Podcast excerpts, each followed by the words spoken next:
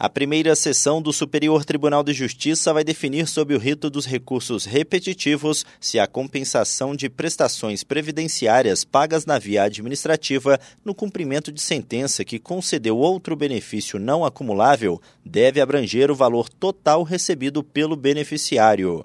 Ao afetar a matéria, o colegiado determinou a suspensão dos recursos especiais e dos agravos em recurso especial que discutem a mesma questão jurídica em segunda instância e no STJ.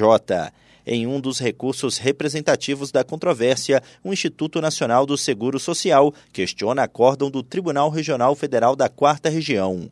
Segundo a autarquia federal, embora a decisão tenha permitido o abatimento de benefícios inacumuláveis em período concomitante, ela deve ser reformada, pois afirma que a dedução deve ser limitada ao valor da mensalidade resultante da aplicação do julgado nas competências em que o valor recebido administrativamente for superior àquele devido à razão da sentença. O relator, ministro Gurgel de Faria, detalhou que a particularidade da proposta de afetação está no fato de que o acórdão do TRF4 se baseou em tese fixada em incidente de resolução de demandas repetitivas. No entanto, citando manifestação da Comissão Gestora de Precedentes e de Ações Coletivas do STJ, Gurgel de Faria destacou que o incidente processual não terá efetividade até o pronunciamento definitivo do STJ.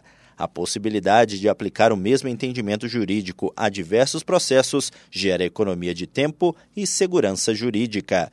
Do Superior Tribunal de Justiça, Tiago Gomide.